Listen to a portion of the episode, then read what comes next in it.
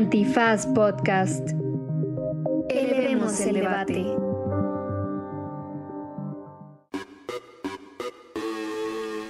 Buenos días, buenas tardes, buenas noches, bonita madrugada o cualquiera que sea la circunstancia energética en la que esté usted en este momento atendiendo sus encías. Así como lo yo en este capítulo hablaremos de litio, pero también hablaremos de las encías de Miguel Pulido y de cuando usted va al dentista. Así que no se lo pierda. Platicamos de qué pasó en la Suprema Corte respecto a el Panout, o también pronunciado Le Pané.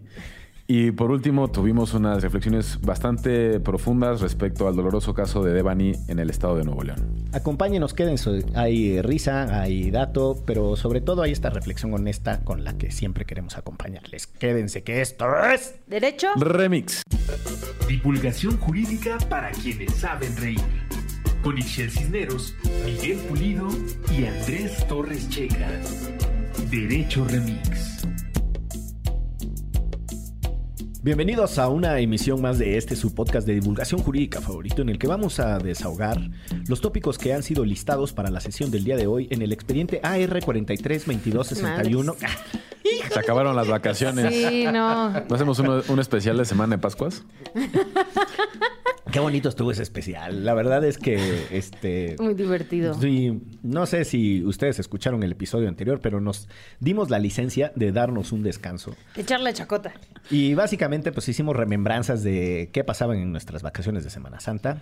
No es que fuese demasiado jurídico el desahogo de, de los temas, pero estuvo sabroso para nosotros, ¿no? Como un Es que además sí pasaron muchas cosas.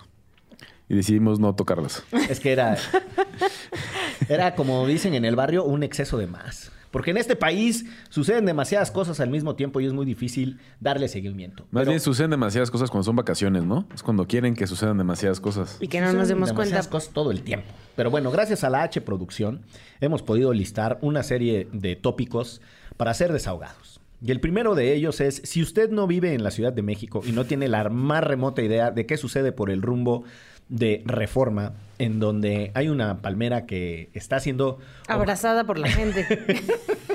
y le pusieron coronas de flores. Oye, Está tremendo. Vi, vi un tweet, no sé de quién era, que decía que este era el momento para poner en esa palmera una estatua de bronce de Juan Gabriel en esa imagen que está Juan Ah, Gabriel estaría recargado. cabrón. Con la, recargado en la palmera con su sombrerito. Tal cual. Yo, de hecho, estaba muy indignado ayer. Eh, hay una colega de la oficina que se acaba de mudar del ejido de Guadalajara y estaba sentada allá arriba y me dice, oye, ¿qué onda? Pues, ¿qué tienen esa palma? Pues no tienen palmas en la Ciudad de México. Y me sentí profundamente ofendido. Decirle, oye, pero es que es La palma. la Cien- palma ciento y tantos años tiene, ¿no? 100 años, sí, 100 tantos años. Y A lo mejor la gente no tiene idea de qué estamos hablando, pero la van a qui- la quitaron. La quitaron. Porque tenía una plaga que ya de plano no Y pudiera. ahí viene la plaga. Me gusta bailar. Luego, luego sacándole edad. Oye, espérate. tampoco, tampoco arrimes calor. Por cierto, pleitazo el de Enrique Guzmán y, y su nieta, ¿no? A propósito de estos tópicos tan. A propósito de las plagas. de las Es palmas. Enrique Guzmán cantaba la plaga, como no sé, señor. Enrique Guzmán, quien fuese eh, adversario de César Costa en la época de los 60s y los 70s, eh, musicalmente. Sí, Y que, además- no, que no son contemporáneos tuyos, nada más. No, ¿Te gusta nada más la me lo sé, me lo sé. Y además eh, eh, Enrique Guzmán cantaba en un grupo que se llamaba Los Teen Tops. Sí. Este, Que traducían todas las canciones del cual, inglés al español y ya con eso eran famosos. Era puro cobricho. Pues muchas gracias por escuchar este Derecho Remix. Es- Está usted ya actualizado de todo lo que ha sucedido en el mundo jurídico, no solo de México, sino de todas las latitudes. Pero bueno, vamos a ponernos serios.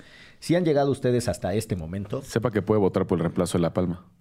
Eso. claro, porque viva la democracia participativa. ¿Qué, qué pondrías tú en el lugar de La Palma? Bueno, yo ya voté por el ahuehuete, La huehuete. que ya va en primer lugar. ¿Sí? Yo no he votado, pero votaría por el agua. Ah, no es cierto. En primer lugar va una jacaranda. Híjole, no. Ah, esta misma colega de Guadalajara dijo, pues que no hay jacarandas en la Ciudad de México. Yo nunca he visto una. No, ¿Cómo? hombre, ¿qué le pasa? Me sentí tan ofendido que me cambié de lugar. y no le dirijo la palabra desde ahí. Clara Sofía, se hablan de ti. Pero sí estamos. Sí, Sí, estamos Clara muy- Sofía, tú que estás escuchando esto, bienvenida ¿O no? criatura. Y si no está escuchando esto, pss, porque dos de sus compañeros están aquí.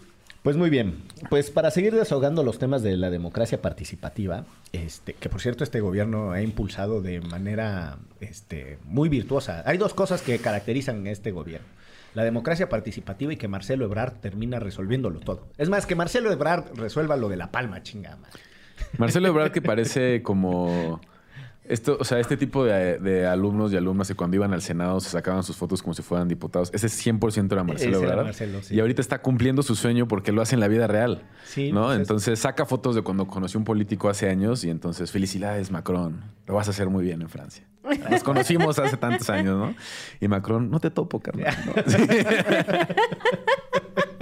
Oye, pero la semana pasada estuvo muy activo Marcelo a propósito de las declaraciones incendiarias del expresidente Donald Trump, o el presidente Trump, como le dicen los gringos, eh, que en un meeting ahí en el Midwest, en el corazón de donde se siembra el maíz, en Ohio State, eh, dijo que había puesto de rodillas muy fácil al presidente Andrés Manuel López Obrador con el tema de tercer país seguro. Y Andrés Manuel en la mañanera dijo, no, no me voy a pelear con el presidente Trump. No es, lo que dicen que dijo no es lo que dijo. Y es como, oiga, está grabado, chingado, todo el mundo lo oyó. No, no, él no dijo eso. Nos tenemos mucho respeto. Pero entró al quite Marcelo Ebrard en un tópico que, que a ti te apasiona, Andrés. Alfredo. Sí. Bueno, en realidad, o sea, Trump salió a decir que él había logrado militarizar la frontera norte y sur de, México gratis. Para evitar que los migrantes pasaran y que México había acordado poner y desplegar más de 20 mil elementos de la Guardia Nacional, que algo que no queríamos hacer y que en esta negociación que hubo... eh, Y que además a los gringos no les costó un peso. Sí, o sea, como Bueno, que un dólar. El, el que iba de, de- de emisario mexicano decía como no hay manera. Y entonces le dijo, pues mira, hoy es viernes, si no están para lunes, se, le subimos los aranceles este, a la industria automotriz en el tratado, en el TEMEC, y háganle como quieran. Ah, no, sí, ¿cómo no? ¿25 quieres? ¿No quieres 30? Y entonces así fue tal cual el, el- el discurso. Y Ebrard tuiteó eh, que México no aceptó ser tercer país seguro y que de manera muy digna habíamos logrado una negociación, no sé qué.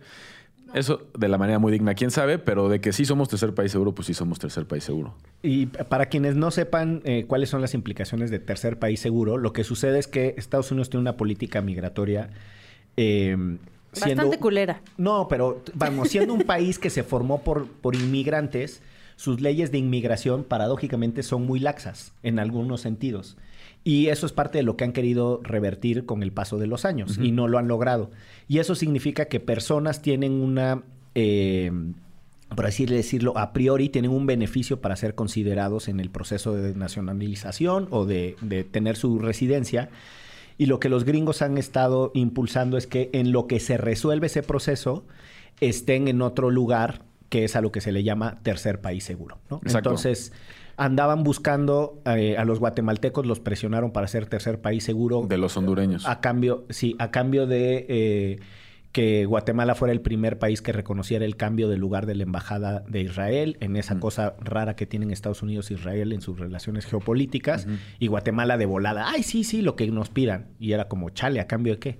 Y ahí te das cuenta de la presión que ejercía el gobierno de Trump utilizando técnicas de negociación muy muy rudas a las que los gobiernos no están acostumbrados y en este caso con el tema de la migración. Tal cual. Pero que además los gringos aplauden, ¿no? O sea, que les encanta, justo en este meeting, bueno, era una que larre tremendísimo de blancos, blancos, blancos, aplaudiendo, o sea, blancos con blancos.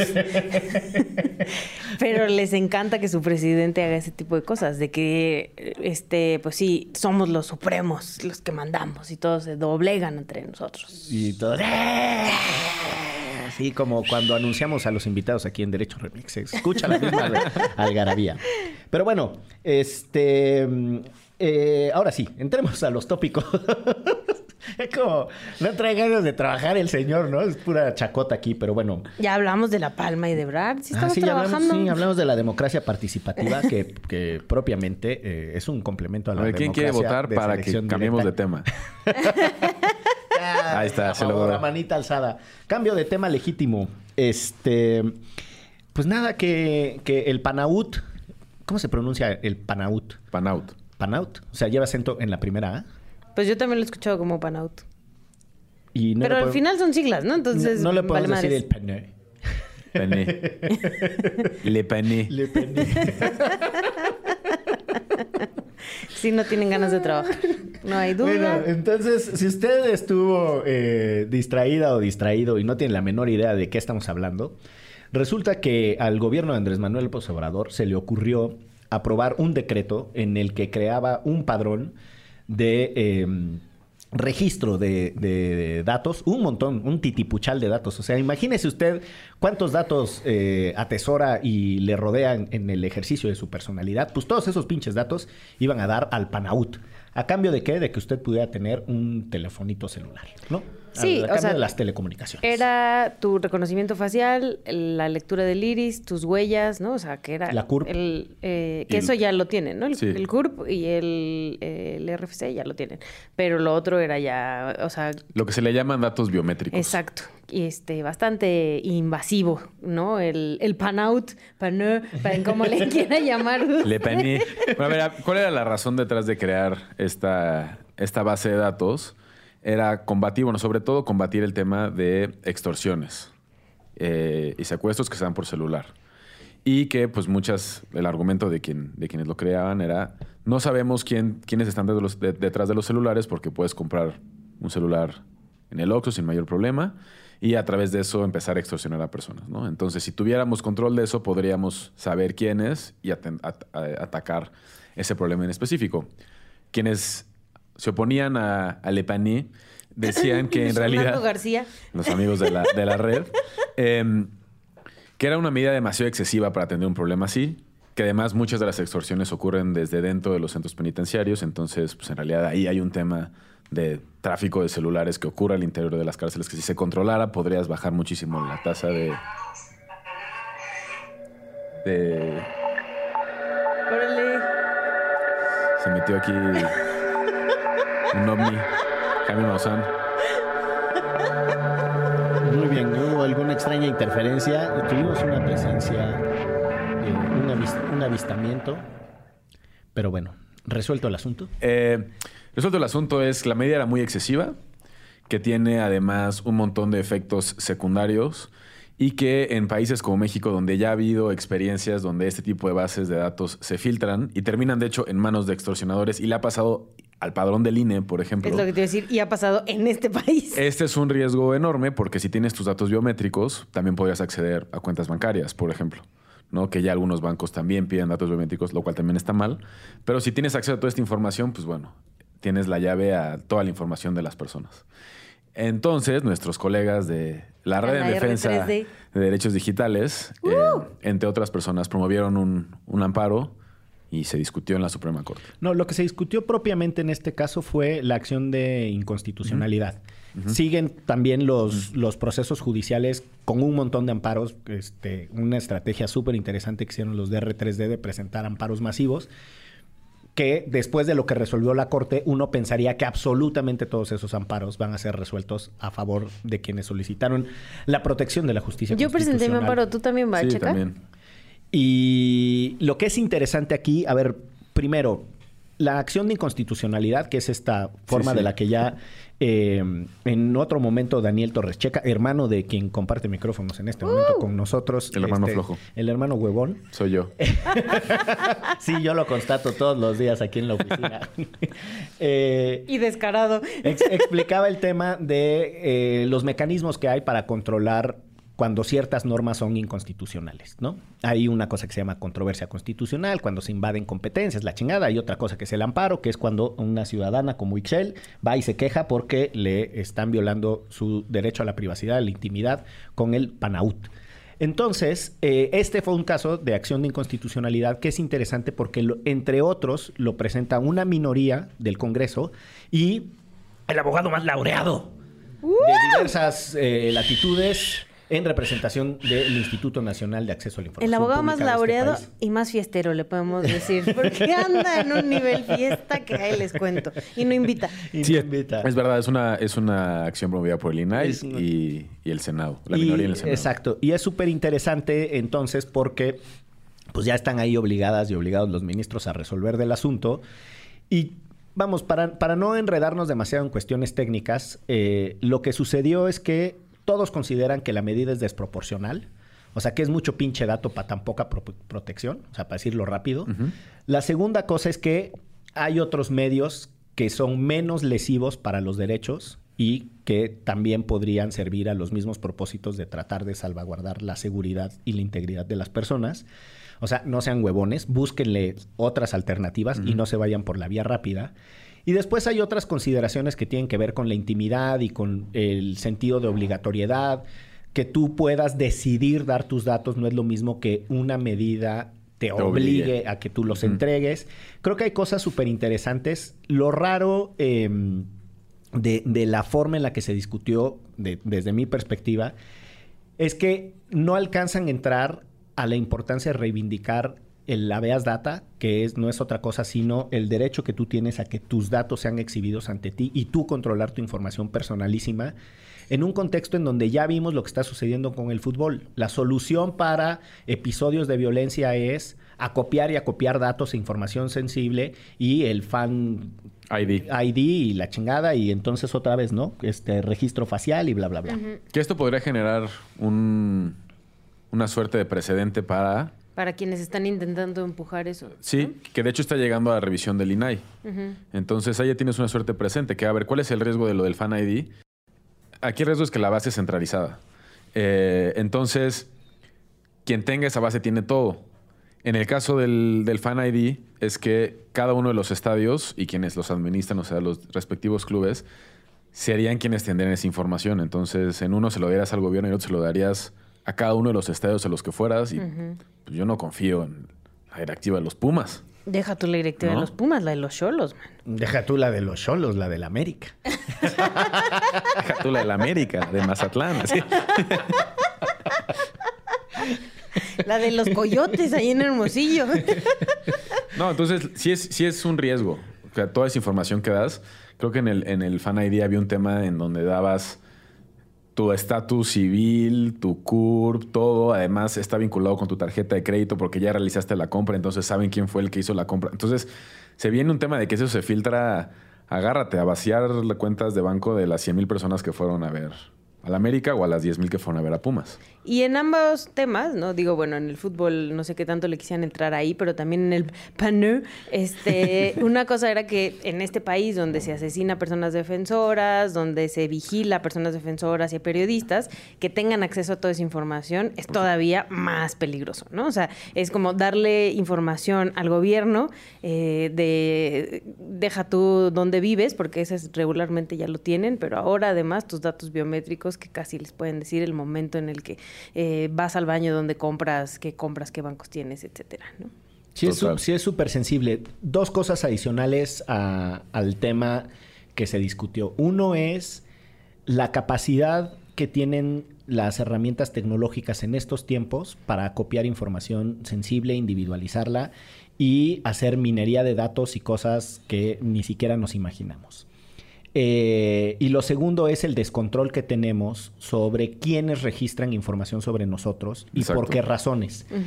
Y estas, estas dos eh, categorías de análisis de verdad que nos tendrían que poner preocupados. Ustedes imaginen que es posible reconstruir eh, una persona que vive en la Ciudad de México todo lo que hizo a lo largo de un día a partir de cámaras públicas y privadas.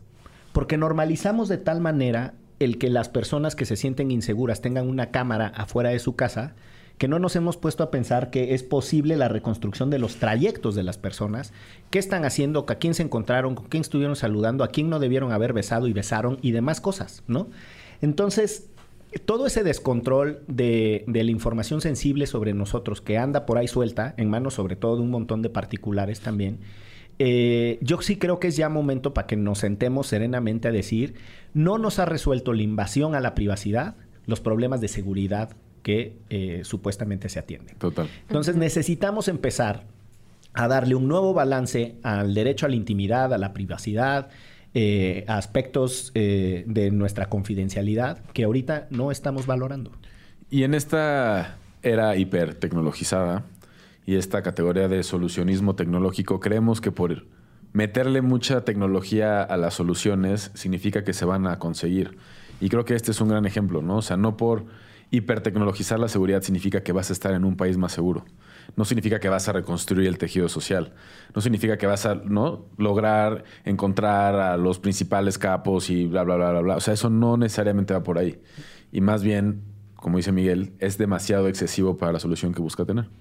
Y en este país, además, pues la utilizan para mal. ¿no? Para no variar, para no variar. Pero bueno, este se resolvió, si mal no estoy, 9 a 2. Eh, nueve ministras y ministros votaron a favor del proyecto que consideraba inconstitucional el PANAUT. Y dos ministros, eh, si mal no estoy, Pérez Dayán, uno de ellos, consideraba que. Y, Ríos, y Margarita Ríos Farjat, creo. O sea, no, no- consideraban que no estaba mal Le Panier, pero que podía existir sin los datos biométricos. Los demás iban porque dejara de porque existir. dejara de existir. Ajá. Y bueno, digo, ahorita ya no nos acordamos, pero creo que es importante tener en cuenta que en su momento, cuando se abrió la crítica a Le el presidente llevó al fulano que se lo sugirió a la mañanera y lo defendían como la panacea y que esto iba a ser lo que iba a resolver las cosas y que todos los que se quejaban eran unos chillones, unos desinformados, que no tenían la menor idea de lo que en realidad sí se iba a lograr. Y esto lo traigo a colación porque esas denuncias políticas que se hacen desde la mañanera en su momento significaron un grado de desinformación. O sea, cuando tú tienes eh, esa defensa política de temas tan sensibles, que además en su momento se van a judicializar, pues por lo pronto ya le pegaron un quemadón. Yo me acuerdo que la gente sí estaba en esta cosa de ustedes y sus derechos humanos, lo que quieren es que sigan delinquiendo y que sigan secuestrando. Y era como, carnales, tengamos una discusión mesurada sobre los temas y creo que sí importa eh, un montón también ese asunto de decir, traigan a cuentas al pelangoche ese que estuvo diciendo que el paño era la panacea, para que ahora diga, pues la neta es que estoy bien pinche tarolas porque ni siquiera logré pasar el test de constitucionalidad en como ocho tópicos que fueron los que le corrigió la corte. Eh, pero bueno, eso a propósito del paño. Oye, los ministros nos dicen, ¿es cuánto, compañero ministro? Eh, no, eso es más del Congreso. Sí, por eso, pero ellos no lo han retomado. No, pero sí dicen con su venia, señor presidente. Ah, Cuando van a empezar a hablar, este, con su venia, señor presidente. Y le, y le da así mucha solemnidad. y hay otro momentazo en, en la corte que es cuando ya estuviste oyendo como 20 mil veces quién dijo que sí, quién dijo que no, quién dice que no, para qué lado. Y le dice, le instruye el ministro presidente al secretario que está llevando la sesión, que es raro porque pues, es un burócrata que está ya anotando lo que dijeron todos. Le pido, señor secretario, que haga el recuento de cómo quedaron los votos de verdad para el tema. Señor ministro, le informo que en la sesión... Oh, si está ahí el señor ministro, ¿cómo que le informa que en la sesión... Ponga atención. Póngate- Señor ministro, usted usted pendejo, ¿por qué me pregunta lo que está usted viendo toda la mañana? ¿Qué no estuvo aquí? Vamos a hacer una pausa y regresamos a los otros tópicos que tenemos en esto que se llama... ¿Derecho? Remix. ¿Te apasiona el universo?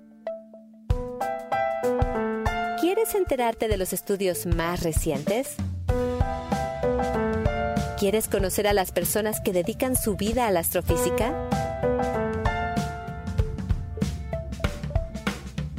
Entonces, estás en el lugar adecuado. Tras los fotones, un podcast de astronomía con Gloria Delgado Inglada y Diego López Cámara Ramírez, en colaboración con Antifaz.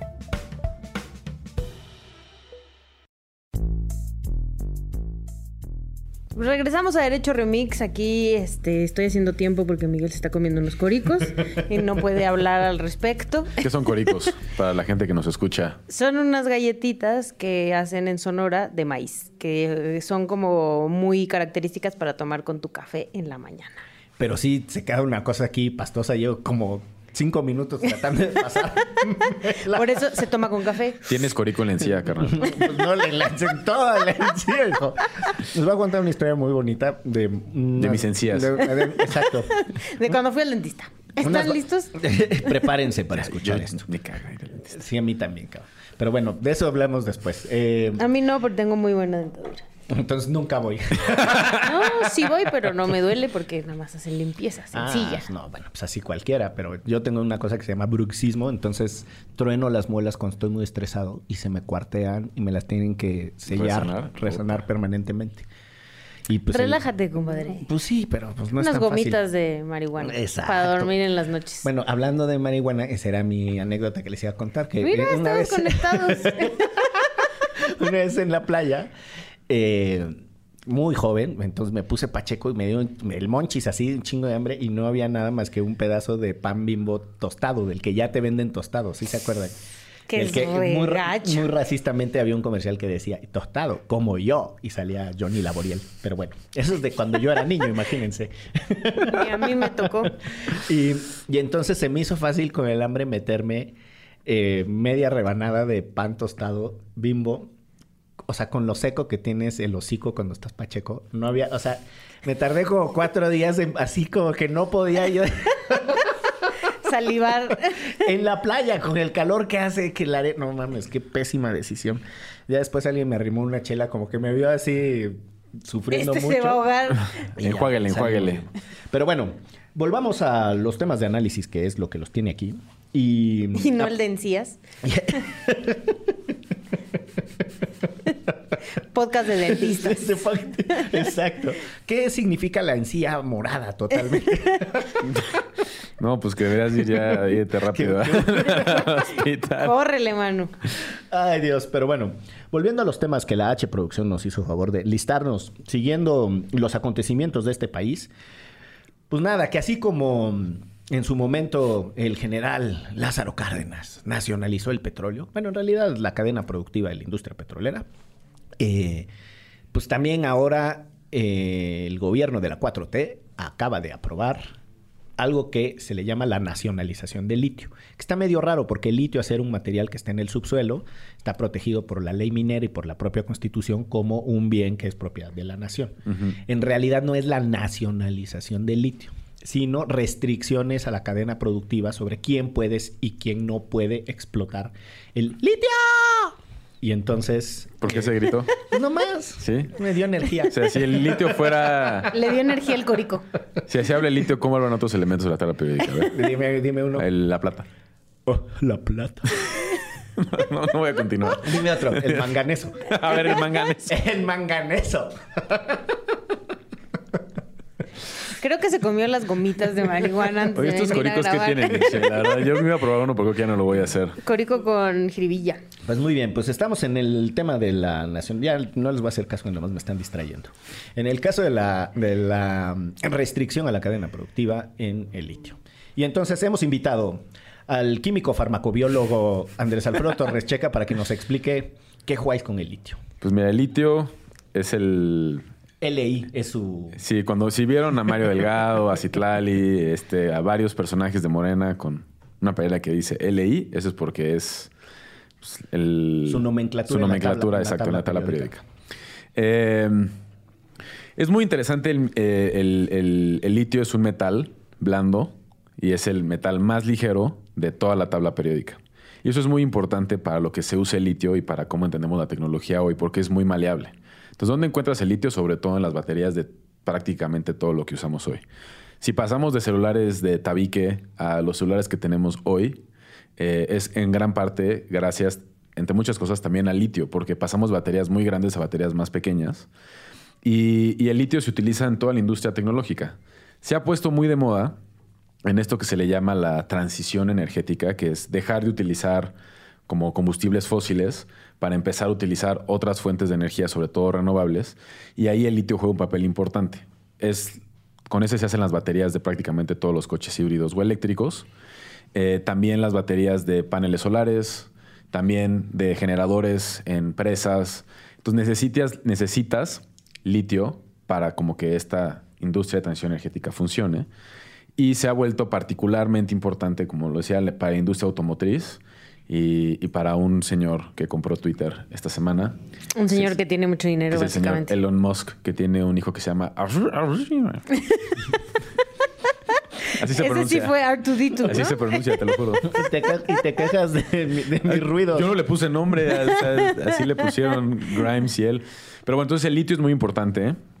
Eh, hay, hay mucho litio en el mundo. El litio lo encuentras en el océano, ¿no? Pero no se puede extraer del océano todavía. O sea, del agua de mar todavía no se puede extraer. Entonces, ¿dónde encontramos litio extraíble y producible? Eh, sobre todo en salmueras, que es, son los salares, y litio en arcilla, que es en, en- en piedra. Roland Garros. Ándale. Ahí. Ahí van a seguro. llegar. a expropiar. Hay un chingo de litio. Roland Garros. Litium. Eh, y pues ya, o sea, en realidad, ahorita los principales productores de litio en el mundo está, está China, hay muchos yacimientos en. Australia y está lo que se le conoce el Triángulo de Litio, que es la frontera norte de Chile, la frontera norte de Argentina y el sur de Bolivia, donde está el salar más grande del mundo, que es el salar de Uyuni. Y ahí hay una concentración importante de, Chile, de litio, perdón, y ahí es donde están los principales productores. ¿Y aquí en México? Y aquí en México, en teoría, se, se especulaba que el yacimiento más grande de litio estaba en el estado de Sonora, Uh, ¿dónde son los coricos? donde son los córicos. Eso. Este, Todavía traigo aquí Córicos un y poco de, maíz.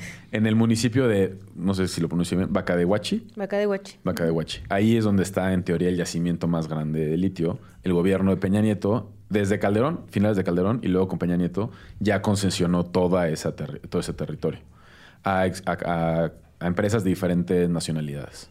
¿Y, qué hizo el presidente? Concesiones por 100 años. algunos Concesiones por- sí, las concesiones mineras, y ahí está el episodio que tuvimos con, con Carlos Asunzolo, que ahora está en SEMDA. Eh, le- les recomiendo mucho que lo escuchen porque da mucha claridad sobre cómo funciona la ley minera y demás. Las concesiones se las dan a 50 años y luego las renuevan por otros 50 años. Entonces, el que abrió la concesión hoy no, se, no va a ver lo que pase. No se va a preocupar. O sea, no va a estar vivo cuando la concesión termine, pero la idea es que perdure en el tiempo esa posible explotación de yacimientos de litio. Ahora, es, muy, es mucho más fácil extraer litio en salmueras porque la explotación es, o sea, ya está el litio afuera y entonces nada más necesitas como agua, limpiarlo, etcétera. Igual es muy contaminante. Pero en el caso de y México... utiliza mucha agua como todo Sí, como lo que tiene que ver con la minería. Pero el caso de México, que está en arcilla, necesitas volarte el cerro. Es lo que se le llama minería a cielo abierto, eh, que es muy mala para todo. Eh, ya tenemos varias experiencias aquí. Lo más, o sea, quizás el referente más importante sea todo el territorio de Viricuta, en ¿no? San Luis, Zacatecas, donde ha habido minería a cielo abierto, que se ha destruido mantos acuíferos, desplazado comunidades, enfermado personas. Justo en Sonora también. Y en Sonora también. contamina- Contaminaron el río. Y entonces a eso le tienen que apostar para extraer. Y entonces no sabes cuánto litio tiene realmente la piedra hasta que te la desmamas, ¿no? Entonces puede ser mucho, puede ser poco. No sabemos. Y también eso es parte de lo que en la ley que aprobó recientemente el Senado está eh, salvaguardado para el Estado mexicano. O sea, el Sistema Geológico Nacional tendrá que trabajar junto con una entidad que creará el gobierno, una paraestatal. Vamos a imaginar que es como Pemex en su versión Amlitio. ante.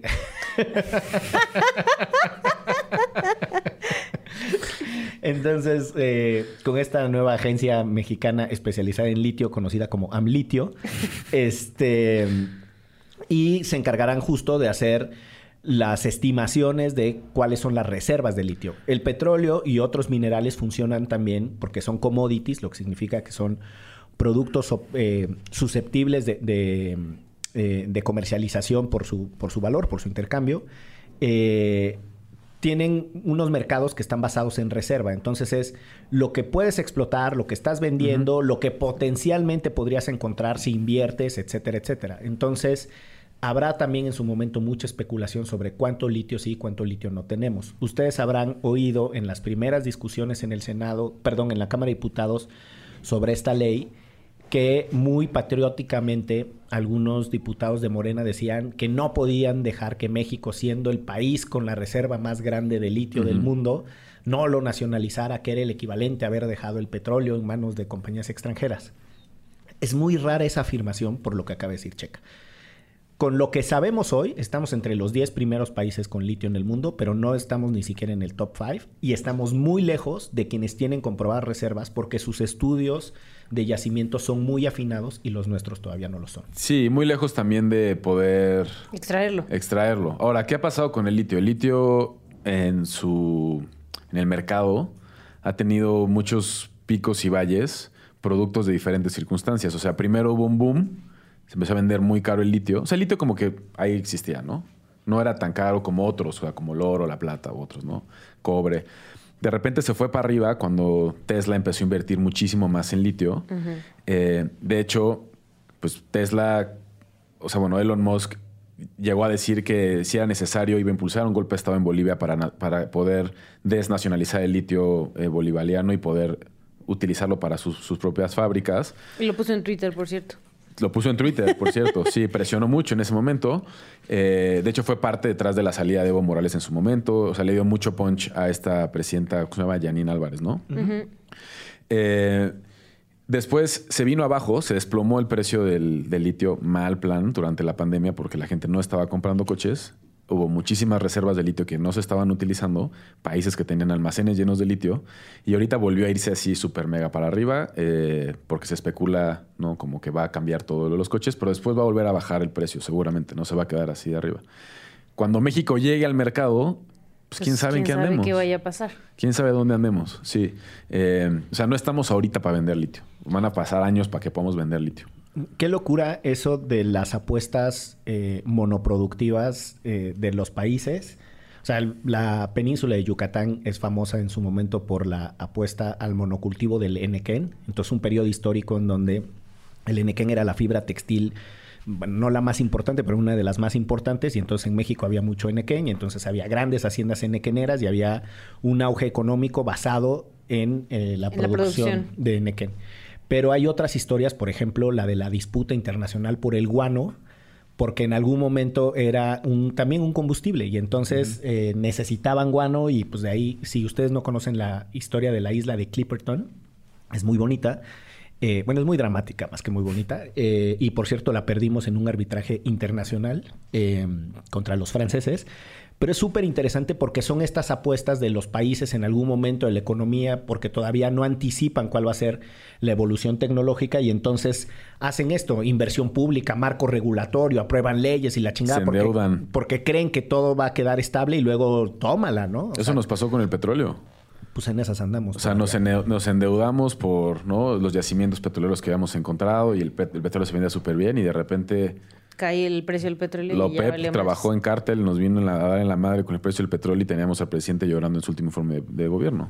Eso fue en los ochentas. Eh, no crean que a este presidente y en este momento. No, no. Era cuando íbamos a administrar la abundancia, Sí. dijo el presidente López Portillo en su momento. Pero bueno, eh, queda un último tópico para desahogar que eh, no tiene ni de lejos, vamos, bajo ninguna circunstancia, hay posibilidad de comparación. Eh, el nivel de tranquilidad y de aproximación relajada que tienen los tópicos anteriores.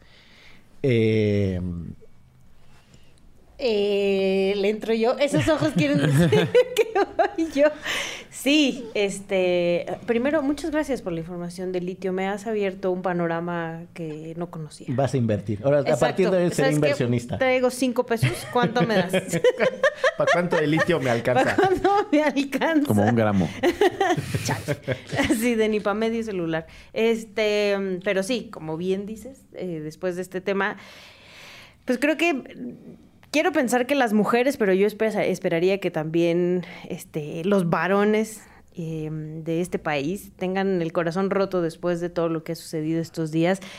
En el caso de Devani, la chica eh, que desapareció hace más de 10 días en, en Monterrey, Nuevo León, pero no solo en el caso de Devani, que fue el reflejo de uno de los problemas más graves de este país, que es la desaparición de personas, pero específicamente si le metes todavía el tema de género, ¿no? Este, esta violencia en contra de las mujeres que muchas veces termina en, en desaparición y en feminicidio y cómo la autoridad estaba, em, pues sí, lavando las manos, ¿no? Y creo que un poco es de lo que, de lo que quería que platicáramos acá, de cómo el gobernador suele decir, el gobernador de Monterrey, Samuel García, que lo conocerán De- mejor, digo de Monterrey, ¿eh? de Nuevo León, lo conocerán mejor en sus redes sociales, este, a él y a su esposa. Pero ¿cómo sale a decir? La fiscalía es autónoma, yo no sé cómo va el caso, este, no me han enseñado nada, no me han dicho nada, y la fiscalía este, diciendo eh, además cosas gravísimas como eh, poniendo nombres de otras mujeres que han sido encontradas, ¿no? Eh, que después resultó que no habían, no las habían encontrado muertas, sino que están desaparecidas y sí las encontraron. O sea, neta, una cantidad de información horrible para toda no solo la familia de Devani, sino para todas las familias de personas, des- de, mujeres desaparecidas y asesinadas en Nuevo León. Y, mm, y como eso, o sea, y, y- y la federación también diciendo como es problema de el municipio, ¿no? Este, y, y no me vengan a quemar mis puertas, quemen las de ellos. Y al final, pues las víctimas y los familiares quedan en el mismo punto, ¿no? En la impunidad hor- horrenda, este, sin acompañamiento de autoridades, una comisión de búsqueda que decía el gobernador este, de Nuevo León que tenía ocho personas nada más, ¿no? Antes de, de que él entrara a, modificar las estructuras, lo cual es mentira.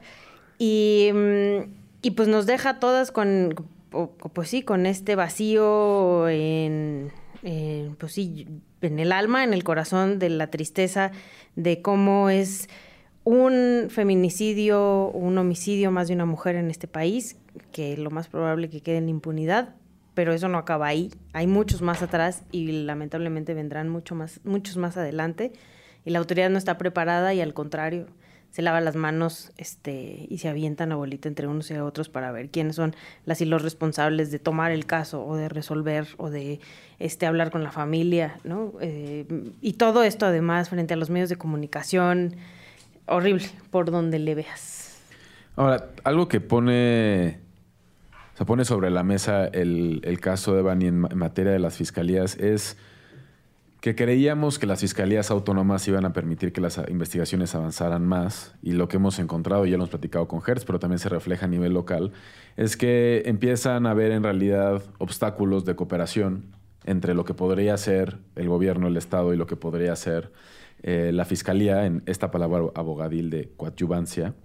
Y la verdad es que la fiscalía actuó, actuó tarde, eh, la familia de Devani se siente como manipulada o usada por parte de la fiscalía. El papá lo ha manifestado en un par de, en un par de entrevistas. Y es verdad que sin esta coordinación entre las autoridades locales de estos dos ámbitos, o sea, la fiscalía y el, y el gobierno del Estado, va a ser difícil que las cosas avancen. ¿Qué pasa en casos de desaparición? Ya lo decías, como con, el- con los comisionados nacionales de búsqueda o los comisionados estatales de búsqueda, es que nadie quiere entrarle, ¿no? Siempre le echan la culpa a alguien más. O sea, el, el policía municipal, que a lo mejor tiene información, dice, no me toca a mí, tienes que ir con otra dependencia, otra dependencia te manda con la Policía Federal, la Policía Federal dice, no, por eso está la comisión de búsqueda, la de búsqueda dice, yo no puedo hacerlo sin una orden del MP, del MP. Así se la pasan pasándose la bolita todo el tiempo y, y esto no, no solo pasa en Nuevo León, sino que es la realidad de todo el país. Yo, de, de muchas de las cosas que dijo Ixchel, hago eco profundo, o sea, el tema de la desinformación y cómo esto no solo viola el derecho a la verdad de las familias, sino que además las induce en una circunstancia de revictimización que no tendrían que vivir. Entonces, eh, este comportamiento frívolo en torno a lo que se dice, cómo se dice, no son solo despropósitos o faltas de criterio, eh, también son violaciones de derecho y no lo hemos logrado asimilar desde esa perspectiva. Eh, y también el tema de, vamos, de, de- la cuestión de la autonomía de las fiscalías, como una hipótesis que yo les confieso que a mí nunca me hizo muy feliz. Yo lo he platicado muchas veces con, con colegas, porque mm, lo que suponía es que el problema de las fiscalías era el control político de ellas y no su desprofesionalización, la falta de inversión, etcétera. O sea, la idea era que como se tenía control político de la cabeza de la fiscalía, la fiscalía nunca iba a investigar al propio poder político sobre sus faltas cuando lo que más nos preocupaba era la corrupción política rampante. Eso en otros países funciona distinto. Porque al tú tener asociado a las fiscalías, a la cabeza de la fiscalía, con el poder político, tienes un responsable directo en el panorama político que le interesa. Por eso es que los gringos, algunos fiscales los meten incluso a los procesos de elección. Es el caso de Illinois, ¿no? O sea, el fiscal general del estado es electo por voto. Porque se supone que la matriz de presión política eh, hace que se mueva en ese componente eh, la institución para un lado, para el otro, y entonces tiene incentivos de cooperación y de coordinación porque el poder político no quiere que lo entiendan torpe en la capacidad de investigar. Y se evita un poco lo que denuncia Excel. Ahora Samuel García dice, pues a mí qué chingados, ¿no? O sea, Y que Yo- es más, parte- incluso yo les voy a ayudar. Pero en parte tiene razón, o sea, por eso, sin, sin ponerme al lado de Samuel, pero decir, a ver, yo no puse a este compadre, ¿no? O sea, sí, no es mi fiscal, no ni es mi siquiera, fiscal, no es como no le Andrés caigo Manuel bien. O sea, no es como, no es, exacto, no es como Andrés Manuel Gertz. No, no le caigo bien, no me cae bien, no cooperamos, no me pasan información, obst- obstaculizan lo que yo sí puedo hacer a través de la policía del Estado. Entonces, de repente, o sea, entiendo que pues Samuel es el gobernador del estado, ¿no? Tiene mucho más poder que cualquier ciudadano y ciudadana común y corriente de, de Nuevo León. Pero pues sí también está en este juego, ¿no? No, totalmente. O sea, lo que quiero decir es, tenemos que revisar las hipótesis en función de las cuales les hacemos ajustes a las Claro. instituciones porque estos casos de descoordinación pueden terminar siendo más gravosos para lo que se suponía que queríamos corregir. Y finalmente, yo creo que el, te- el tema del desastre que tenemos con las instituciones de procuración de justicia atraviesa a muchos responsables. O sea, los congresos, tanto el federal como los congresos de los estados, no se hacen responsables de los errores de diseño en las instituciones, o sea, por los errores legislativos que hayamos cometido, por la razón que los hayamos hecho. Eh, las asignaciones presupuestarias son un desastre, pero sobre todo la supervisión. No tienen la capacidad para llamar a comparecer. Y cuando, por ejemplo, ¿no? que es una de las cosas que los congresos hacen, tú llamas a comparecer, a rendir cuentas al encargado de una institución de procuración de justicia y le haces las preguntas pertinentes que todos los ciudadanos les quisieran hacer.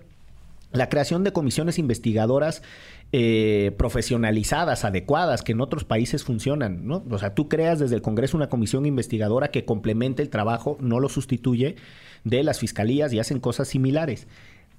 Todo es tan de politiquería y tan desprolijo que entonces lo más fácil es decir el fiscal ese corrupto, chucho, no sé cuál, y, y- y no se meten... Y córranlo ya. Y no se meten en asumir la responsabilidad. El desastre que tiene este país, cierro con una idea, a quien más jode es a los pobres en tema de procuración eh, e impartición de justicia.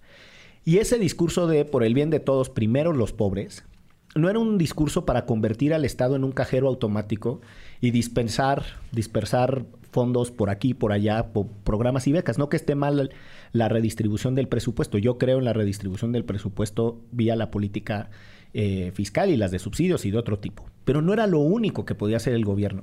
Porque cuando sucede un delito en el entorno familiar de los pobres, tienen que dejar horas de trabajo, tienen que financiar con su poco presupuesto, ¿no? Las cosas que hay que hacer y los impactos económicos en esas familias son demoledores. Las familias que están en la búsqueda de sus desaparecidos o tratando de, de- de resolver un problema de impunidad terminan en la ruina económica.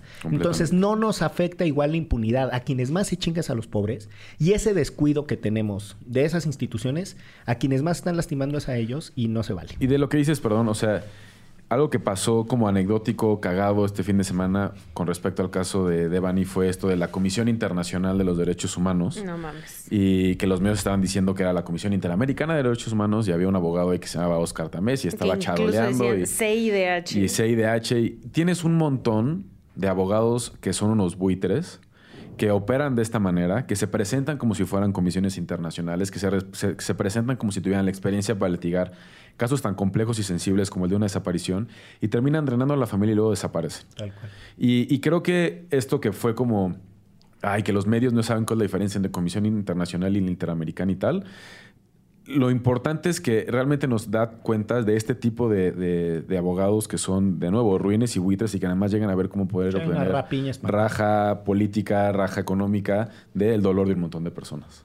Pues sí. No, y como víctima, pues al final terminas poniendo todo en la cancha, ¿no? Para Todo. que se resuelva el caso de tu hija en este caso.